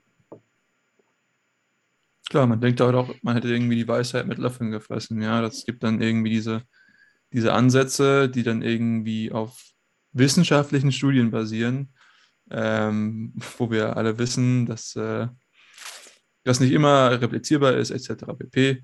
Ähm, und ich glaube, dass diese Ansätze äh, durchaus gefährlich sind. Ja, das sind diese generalistischen, ähm, hochmodernen oder hochmodernistischen, besser gesagt, ähm, Ansätze, die, die aus aus einer sehr generalistischen Perspektive daran gehen, aber ich glaube, das was, muss was, was sehr Individualistisches sein, ja. Also wenn zum Beispiel die Feministinnen oder, die, oder Leute sagen, die äh, Männer sind sozusagen, lassen keine Gefühle zu. Und ähm, da würde ich das dem Ganzen definitiv recht geben. So. Und wenn dann zum Beispiel diese Gefühle nicht zugelassen werden und dann irgendwann die ganze Zeit vergraben werden und dann kochen sie irgendwann hoch und dann haben wir diese Aggressivität. Und das führt dann zu zu den Situationen, wo diese Aggressivität halt einfach unberechtigt ist, weil man sozusagen nicht aus Kompetenz handelt, also man ist sozusagen nicht aus Kompetenz initiativ, sondern man ist einfach aus, aus Wut und Hass, sage ich mal, ähm, initiativ. Ähm, kurze, allerdings finde ich die. Einbruch. Ähm, habt ihr das mitbekommen, dass der AfD-Vorsitzende gerade eben zurückgetreten ist, der ja eigentlich auch eher für einen mittleren Kurs der Partei zuständig oder sich zuständig gefühlt hat? Ja. Das ist genau das, was Simon gerade Das, das, genau das, genau das, was Simon gerade gesagt hat. Ich fange nicht mehr an, mir zu überlegen, was tue ich, warum, legitimiere es mit Kompetenz, sondern ich handle aus Wut und Hass. Und so wird der rechte Flügel in der blauen Partei freie Bahn haben. Genau, also das ist dann für mich einfach nur noch eine Reaktivität. Ja, also ich, ich, ich plane nichts mehr, sozusagen, ich bin nicht mehr proaktiv, ich bin reaktiv. Und äh, allerdings das Konzept der Lösung, was vorgeschlagen wird von sozusagen den, äh, ja, von den Gegnern von Toxic Masculinity, nenne ich sie jetzt mal, ähm, ist, dass sozusagen alle Gefühle komplett zugelassen werden. Und auch das finde ich nicht die super Lösung. Ja? Also für mich ist es, ähm, dass man definitiv Gefühle zulassen muss, aber man muss sie reflektieren. Ja? Man darf sich nicht überschwemmen lassen von den Gefühlen. Und ähm, deswegen glaube ich, dass hier irgendwie war, so ein Mittelweg gefunden wird. Das war wirklich, also wir haben es ja jetzt gehabt von, von der unteren Hälfte, die sich dann eher, wenn man die feminisiert, dann Richtung Hass- und Wutaktionen äh, neigen lässt. Und in der oberen Hälfte, und da habe ich gestern, ich, ich bin gerade dabei, Klassiker zu lesen und in Turgenevs Väter und Söhne gibt es eine Stelle, da, da sind mir gestern echt, also das ist mir wirklich die Kinnlade runtergeklappt. Und zwar habe ich da ein Wort gelesen, das ich nicht verstanden habe und da musste ich es googeln. Und das Wort war Sybarit. Das habe ich noch nie gehört davor. Und das war damals schon ein gesellschaftliches Phänomen, äh, das mit äußerster Kritik beobachtet wurde. Damals schon. Das ist über 150 Jahre her. Und Sybarit bedeutet ein im Luxus lebender Weichling dem Luxus ergeben und verhangen. Unten Hass und Wut und oben dem Luxus ergebene Weichlinge. Und die oben müssten eigentlich in der Lage sein, die Vollidioten von unten, die rechte Pampe sozusagen, in Schach zu halten. Aber was ist? Was ist? Es sind im Luxus lebende und verweichlichte Menschen. Die machen sich, wenn sie im Luxus leben, nicht die Finger schmutzig mit irgendwas, weil es ja unangenehm ist. Und die sind so weich, dass sie alles, alles, äh, solange ich morgens meinen Champagner habe, ist alles gut. Das ist dann die Einstellung, die passiert. Und, und so, denke ich, wird es passieren, wenn wir diese, dieser feministischen Welle einen, einen, einen einfachen Durchlauf gewähren. Die unten werden immer wütender, immer aggressiver, fühlen sich auch ausgeschlossen von der Gesellschaft. Natürlich fühlen sie sich auch ausgeschlossen von der Gesellschaft, weil sie ja auch ausgeschlossen werden. Ein dummer Mann zu sein, ist die, die schlechteste Karte, die man ziehen kann. Also man kann eine Frau sein und wenn man eine Frau ist, dann kann man immer irgendwie äh, relevant sein in der Gesellschaft, weil Frauen per se einfach mehr nachgefragt werden als Männer. Jetzt abgesehen von der Arbeitswelt, sondern privat, persönlich. Und wenn du aber ein Mann bist und du bist eine Pfeife, ja, dann hast du voll, voll die Arschkarte. Voll die Arschkarte. Weil dann will dich ja keiner. Dann hast du als, als Freunde auch nur potenziell andere Pfeifen. Ja, vielleicht hast du noch einen Schulfreund, der keine Pfeife ist, aber der wird dich irgendwann auswachsen und dann ist vorbei. Dann bricht das auseinander, dann bist du alleine da. Und das radikalisiert natürlich, weil Einsamkeit ist, ist für, für Menschen nichts. Das haben wir vorhin schon eruiert. Man braucht, bei allem Individualismus braucht man trotzdem andere Pappnasen, mit denen man rumhängen kann. Aber wenn du halt eine Pfeife bist, dann bleiben ja auch nur noch Pfeifen übrig. Und dann schaukelt sich die, die Suppe hoch. Hm. Und wenn oben dann das Sybaritentum da überhand nimmt und alle ähm, nur noch anfangen, hey, lass mal chillen, lass mal, lass mal die anderen gewähren, ist schon okay, wird schon nichts passieren, dann kocht der Kessel irgendwann über. Und deswegen hm. genau finde ich es super wichtig, dass wir mit dem Thema anfangen und hoffentlich vielleicht auch äh, in Zukunft nochmal mehr darüber sprechen werden. Weil wir müssen den, den Leuten in unserer Generation heute klar machen, hey Leute, es ist wichtig, dass ihr anfangt, selbst nachzudenken. Und es ist wichtig, dass ihr es nicht für selbstverständlich nehmt, dass die freie Demokratie, die wir hier aufgebaut haben, ähm, wird schon weiter bestehen. Hm. Nee, das ist nicht so. Immer an dem Punkt, an dem man sich mit absoluter Sicherheit in, sicher ist, dass überhaupt nichts im Keller liegt, was irgendwie problematisch sein könnte, geht Lehman Brothers pleite und das Finanzsystem kollabiert. Das passiert nur in dem Zeitpunkt, in dem alle sagen, perfekt, perfekt. Quartalszahlen sind tipptopp. Wenn hm. alle immer irgendwo über den Zaun gucken, weil sie Angst haben, dann sehen sie ja, bevor sowas passiert, dass sowas passieren könnte. Dann passiert es auch nicht.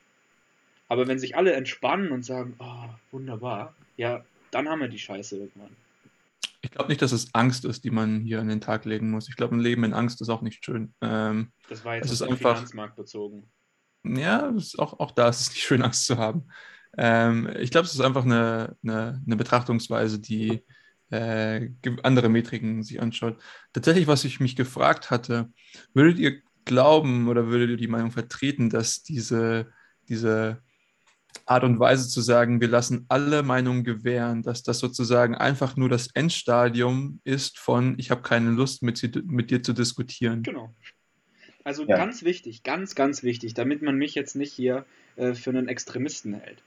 Ich bin immer dafür, dass man Toleranz in auch von mir aus unendlicher Menge gegenüber Personen hat selbst ein, äh, ich weiß nicht genau, wie er hieß, aber dieser Kerl in, in der norwegischen Insel oder wo das war, der da die 70 Kinder erschossen hat, der jetzt dann unbedingt freigelassen werden will, weil er sich so gut verhalten hat im Knast. Ja. Ähm, selbst dem gegenüber würde ich noch tolerant genug sein und sagen, hey komm, du äh, bleibst dein Leben lang im Knast, aber wir lassen dich am Leben. Selbst dem gegenüber wäre ich noch so tolerant. Weil ich Menschen gegenüber tolerant bin, aber Ideen gegenüber nicht.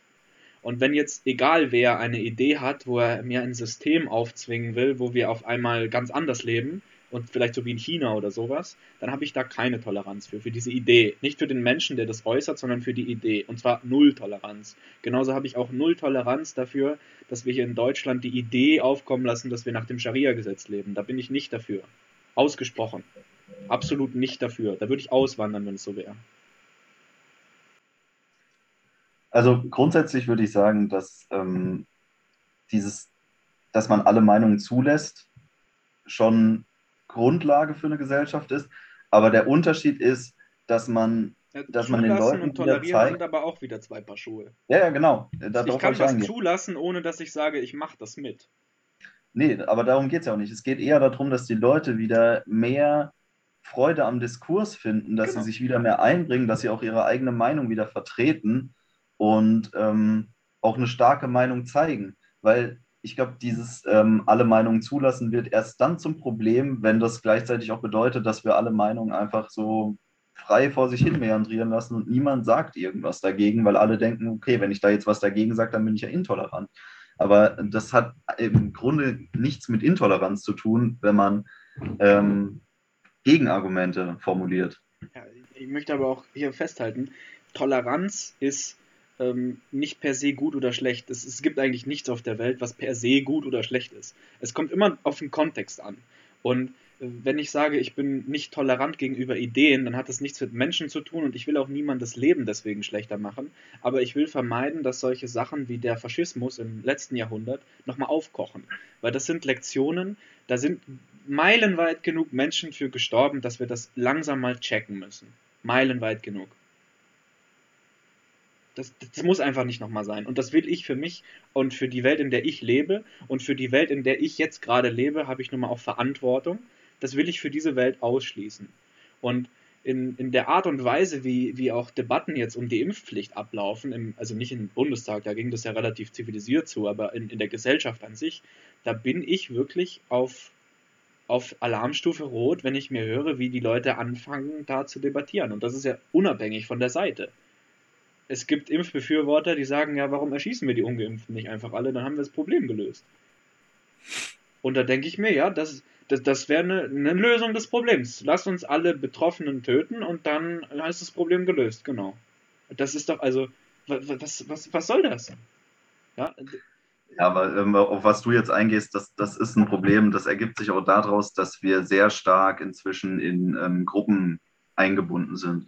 Und jeder sucht sich da, da seine eigene, ich sag mal, Peer Group aus, von der er bewertet wird. Und ähm, gerade dieses sich ständig auf andere zu beziehen und auch auf andere dafür, dass man in der eigenen freien Entfaltung sich selbst einschränkt. Dadurch, dass man die, die Meinung anderer über sich selbst so stark überhöht. Dass man beispielsweise sagt, hey, wenn, wenn jetzt meine Gruppe diese eine Meinung vertritt, dann muss ich die ganz klar auch vertreten. Das also, ist ein sehr guter Punkt. Aber das, das würde für mich aber auch wieder auf einen unserer anfänglichen Werte zurückgehen, und zwar nämlich so ein bisschen Unabhängigkeit und Autarkie, dass ich sage, ich, ich mache mich einfach nicht davon abhängig, ähm, erstens mal physisch, aber auch irgendwie, was andere Leute extremst von mir denken. Natürlich möchte man jetzt halt nicht der Ausgegrenzte sein, ja, man möchte jetzt nicht der, der Lepper sein, so, man möchte natürlich Teil der Gesellschaft sein, aber man möchte das nicht machen, weil man sich sozusagen anpasst, sondern weil die anderen Leute einen akzeptieren, so wie man ist. Und ähm, das wird aber nie gänzlich so sein, aber ich verstehe den Punkt, den du hast, genau. Klar. Ich darf klar. nicht gucken, dass meine Meinung von mir selbst auf einmal unwichtig und, oder nichtig erscheint im Kontrast zur Meinung von anderen über mich. Das ist Ja. ganz wichtig und das ist fundamental männlich, auf jeden Fall. Das ist absolut individualistisch, selbst wenn die ganze Masse was anderes schreit, immer noch in der Lage sein, nachzudenken und zu überlegen. Dafür machen wir den Podcast gerne auch. Und wenn wir eine Seele da draußen davon überzeugen können, dass, dass Selbstentwicklung, Aufklärung und ähm, Bildung da der Schlüssel sind, dann hat sich die Stunde schon gelohnt. Auf jeden Fall. das auf jeden Fall, ja. Ja, aber auch dieses, ähm, das ist ja trotzdem ein Problem, was wieder in diesen Rahmen der Toxic Masculinity auch mit äh, einzuordnen ist. Dass man ähm, sich natürlich nicht nur gesellschaftliche Gruppierungen aussucht, sondern man orientiert sich auch immer an der eigenen Ge äh, Geschlechtergruppe. Also als Mann orientiert man sich dann auch immer an anderen Männern und ähm, überhöht dann quasi den, die Bewertung dieser Peer Group, die man da hat wenn man jetzt beispielsweise, ähm, das ist ein ganz simples, vielleicht auch dummes Beispiel, wenn man Angst davor hat, ähm, irgendwie mit ähm, pinken Klamotten rauszugehen, weil man denkt, andere Männer würden dann einen für schwul halten, ähm, aus Angst davor irgendwie, dass die dann in ihrer Homophobie einen so wahrnehmen. Und das ist wieder ein Problem, was man dann wieder der Toxic Masculinity ähm, zurechnet. Aber der, der Grundstein, der Grundgedanke dieser Idee, der resultiert ja eigentlich daraus, dass wir in einer Gesellschaft leben, in der Individualismus zwar immer irgendwie hoch im Trend steht, aber der gar nicht tatsächlich gelebt wird. Der wird verkauft, der wird nicht erlebt. Der Ja, wird verkauft von Versace, Louis Vuitton und Hennessy. Und Balenciaga, die verkaufen auch Individualität. Stylische Individualität, genau. Und wenn du das hast, bist du auch individuell. aber dieser, dieser Gedanke, dass Individualität eigentlich aus ähm, Selbstreflexion und der daraus resultierenden Selbstentwicklung eigentlich erfolgt, der ist gar nicht so in den Köpfen der Leute angekommen. Gut, Ja, aber ich glaub- sagst, dann kommt es vielleicht an. Ich glaube, das liegt aber auch daran, dass das Ganze, was wir jetzt gerade erörtert haben, das ist nicht einfach, ja.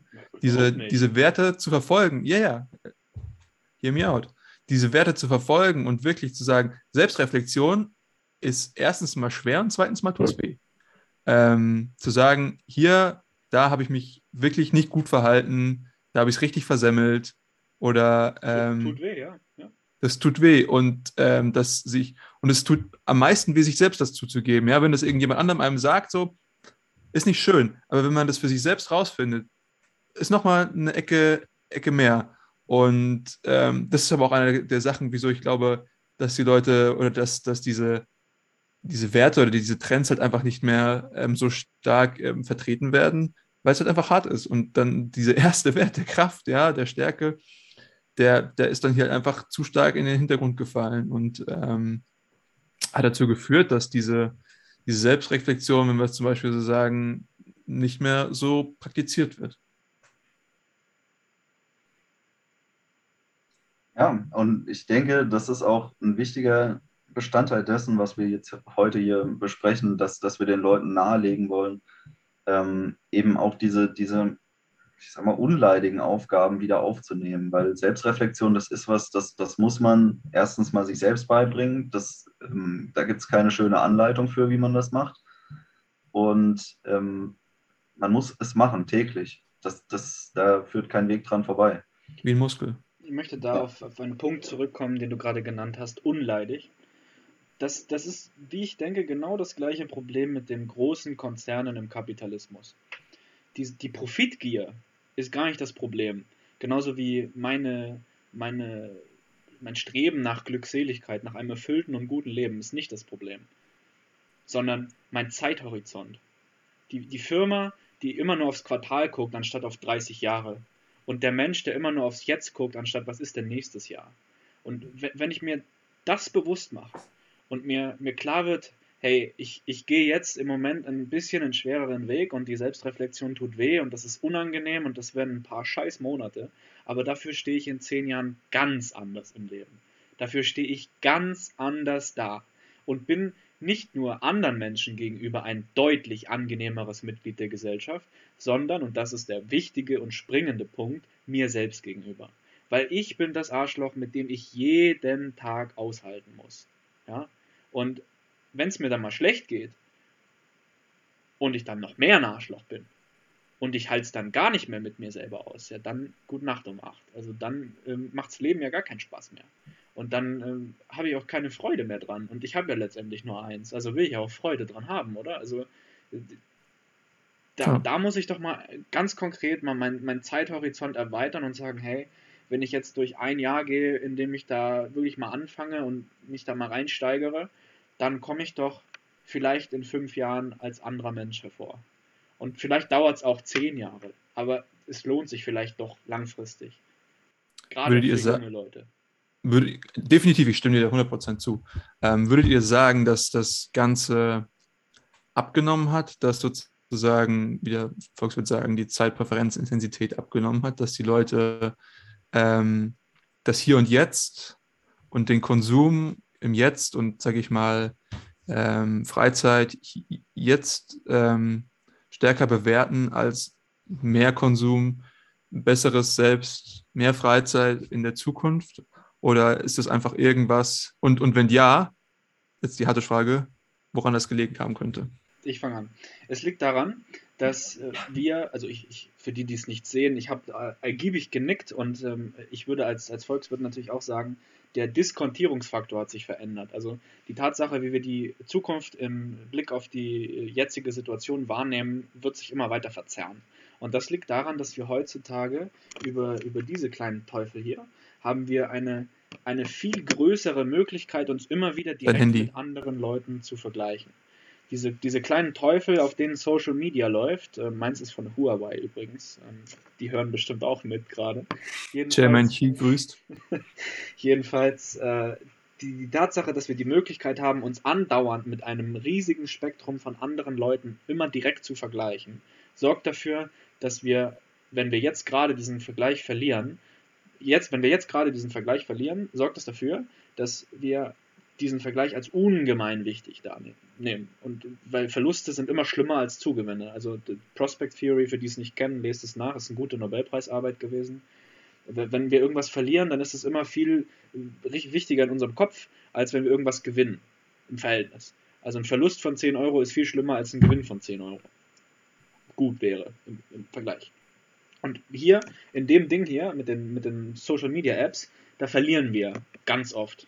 Und je mehr man sich da reinsteigert, desto öfter verliert man. Und je öfter man verliert, desto schlimmer wirkt das Hier und Jetzt. Und desto schlimmer das Hier und Jetzt wirkt, und das ist ja der, der gemeinste Teufelskreis überhaupt, desto schlimmer meine Ausgangssituation, desto weniger habe ich den emotionalen Reichtum, um mich überhaupt um die Zukunft zu kümmern. Also das ist wie, wie wenn man die, die Kinderarbeit in, ähm, im Kongo kritisiert, dass die, die Kinder dort nicht an ihre Zukunft denken und zur Arbeit gehen. Das liegt daran, dass der Magen knurrt und dass sie verhungern würden, wenn sie nicht zur Arbeit gehen würden. Und wenn die Ausgangssituation so schlecht ist, dass mein konkretes Überleben, jetzt natürlich im emotionalen Sinne, davon abhängt, dass ich mich mit dem Hier und Jetzt irgendwie zufriedenstelle, dann habe ich kein Auge mehr für die Zukunft. Und so tötet die Möglichkeit zum permanenten Dauervergleich mit anderen Leuten meine Zeitpräferenzrate. Okay. Ich ein durchaus überzeugendes Argument, Tom. War jetzt äh, sehr schön, äh, mit zuzuhören, auch für mich. Ähm, ich würde dem zustimmen. ähm, grundsätzlich ist ja natürlich zu sagen, dass die Welt in den letzten paar Jahrzehnten exponentiell schnelllebiger geworden ist, gerade in der westlichen Hemisphäre. Also es ist einfach ähm, kein Vergleich mehr zu dem, was noch unsere Eltern erlebt haben, obwohl die diese Entwicklung ja auch zum Beispiel jetzt ähm, zum Teil zumindest mit durchgemacht haben. Deren Aber Leben nicht in einer ganz so prägenden Phase, weil sie älter sind schon. Ja, genau. Deren Leben ist auch schnelllebiger geworden, aber nicht in, im selben Maße, wie beispielsweise unser Leben schnelllebiger geworden ist und jetzt auch die Generation unter uns. Und ähm, das liegt natürlich an der Technisierung, das liegt vor allem an den Medien, denke ich, dass ähm, wir gar nicht mehr gezwungen sind, auf überhaupt irgendwas zu warten. Also durch das Internet bist du nicht mehr gezwungen, auf Informationen zu warten, weil du kannst alles googeln. Du musst nicht mehr irgendwo in einem Buch nachschlagen. Du bist nicht mehr gezwungen dazu, auf irgendwelche Serien im Fernsehen zu warten, weil du kannst sofort auf Netflix alles gucken, was du jetzt gerade willst. Du bist nicht mehr gezwungen, auf Unterhaltung zu warten, weil du kannst das nächste Spiel starten, du kannst äh, auf YouTube irgendwas laufen lassen, du kannst nebenher einen Podcast hören und dich berieseln lassen. Viel Musik und ähm, zum Beispiel. Genau. Das würde so gut sein diese dauerhafte Medienberieselung ist ähm, quasi das. das. vergessen, was, Tom. Sex, ja? Pornografie. Ja, na, da wäre ich noch dazu gekommen, mein Freund. Dann will ich dich nicht weiter unterbrechen, auch wenn es mir sehr viel Spaß macht, dich zu unterbrechen. ähm, ja, nee, grundsätzlich, dieses, diese Dauerberieselung führt eben dazu, dass wir auch gar nicht mehr den Freiraum haben. Wir lassen uns diesen Freiraum gar nicht, dass wir uns Gedanken über uns selber machen. Weil wenn du ständig dich mit Medien beschallst, wann sollst du dir Gedanken über dich selber machen? Wann sollst du mal in dich kehren und reflektieren, ähm, wie dein Gefühlsleben gerade aussieht oder äh, was deine Ziele im Leben sind? Die Möglichkeit gibst du dir gar nicht. Und ähm, jetzt, wo du es angesprochen hast, natürlich, ähm, Sex ist auch schnelllebiger geworden. Gerade das Dating hat sich in den letzten Jahren durch Dating-Apps so stark verändert und, und abstrahiert, dass ich denke, Menschen, die jetzt nochmal in diese Phase kommen, in einem späten Abschnitt ihres Lebens, sich in einem, in einem Markt wiederfinden, den sie überhaupt nicht wiedererkennen von vor noch zehn Jahren oder so. Tatsächlich beim, beim Dating wieder witzig. Wir haben ja eine, eine Präferenz für Leute, die wir äh, sympathisch finden. Und äh, das sympathisch finden kann man ja tatsächlich eigentlich nur rausfinden über direkten Kontakt wie die Vibes so sind. Ja. Und da genau frisst sich ja das Dating-System eigentlich selbst. Weil äh, dadurch hast du den, das perfekte Geschäftsmodell. Ja? Du, du kannst Leute zusammenführen, bei denen, wo du weißt, die, die Interaktion, die dann letztendlich entstehen soll, die ja das Endziel ist, die wird höchstwahrscheinlich auch wieder kurzfristig sein und scheitern. Und dann kannst du die gleichen zwei Pappnasen nochmal vermitteln. Und immer wieder. Ja, also ich meine, das ist ja auch die Sache. Ähm, wenn Dating-Apps sind darauf ausgelegt, sind nicht darauf ausgelegt, dass du dann zusammenkommst auf lange Frist. Das ist ein ja, schlechtes also Geschäftsmodell. Also Dating-Apps ge generieren ja auch ein Überangebot. Also das ist nicht künstlich oder so, dieses Angebot ist ja da. Also jeder, der sich da anmeldet, der ist ja potenziell Marktteilnehmer in diesem ähm, Gebiet. Aber dadurch, dass diese äh, Konnektivität unter den Einzelindividuen so hoch ist und eine so hohe Frequenz aufweist, haben die Leute gar nicht mehr diesen Ansporn, sich an jemanden zu binden, weil gleichzeitig hast du ja noch irgendwie 30 Leute in der Hinterhand, die, die auch gerade Schlange stehen. Die auf dem Profilbild ja. alle hübsch aussehen. Tatsächlich finde ich das, das, das, das schweift jetzt schon wieder zu viel ab und wir haben auch unsere, unser Pensum zeitlich gesehen gut erfüllt. Ähm, lasst uns das in einer anderen Episode mal machen. Ich bedanke mich auf jeden Fall für eure Teilnahme und wollte jetzt zum Abschluss nochmal fragen, äh, was ihr so als, als Wort zum Sonntag, als abschließenden Satz noch vom, vom Herzen lassen wollt. Simon, fang du an. Ich fange an, ja. Also ich glaube, wir haben heute sehr viel über Selbstreflexion geredet und ähm, ich möchte hier auch nur einen kleinen Teil eingehen und das ist einfach, dass die Leute einfach mal wieder schweres Zeug machen sollen, einfach aus ihrer Bequemlichkeit rausgehen sollen und ja, geht out of your comfort zone und so, das ist alles schön und gut, aber einfach mal erfahren, zum Beispiel mal fasten oder so. Was ist das für ein Tag, einfach nichts zu essen? So, ich glaube, das macht, macht nicht viel, also in unserem Space natürlich schon, aber einfach mal was Hartes machen und dann gucken, es ist nicht so schwer und von da aus kann man dann weitergehen und ich glaube, das ist für Selbstreflexion wichtig. Ich glaube einfach, do hard shit. Okay, Tom, schieß los ich will mich da nahtlos anschließen. Ja. Macht, macht wieder was, geht raus, verbindet euch mit euch selbst, geht in den Wald, äh, macht, macht da mal einen Mediendetox, ja. Geht ohne Handy raus in den Wald vor allem, dass ihr, dass ihr komplett die Ruhe habt, da euch selbst zu finden, meditiert und ja, äh, hebt auch mal schweres Zeug, ja, macht mal ein paar Deadlifts oder so, geht mal ins Gym, äh, kann ich nur empfehlen. Äh, oder okay. macht mal ein Lagerfeuer an, ja. Das ist, äh, verbindet einen auch mal wieder mit sich selbst. Ich möchte auf das hinweisen, was mir persönlich am meisten gebracht hat. Ich habe doch mal ein YouTube-Video drüber gemacht, das heißt Über Liebe. Und ähm, was mir ganz wichtig ist, ist klarzustellen und das auch für, für andere Leute vielleicht mal zu beleuchten, die sich da noch keine Gedanken drüber gemacht haben, dass eine gesunde Selbstliebe immer konditional ist. Also eine unkonditionale Selbstliebe ist Narzissmus, das ist eine psychische Störung, aber eine konditionale Selbstliebe, eine Liebe von mir für mich aufgrund meines Verhaltens, das ist etwas, was mir persönlich die, die meiste Glückseligkeit in diesem Entwicklungsprozess gebracht hat, weil ich dadurch mein gutes, rechtes, tugendhaftes Verhalten letztendlich letzt begründen und legitimieren kann.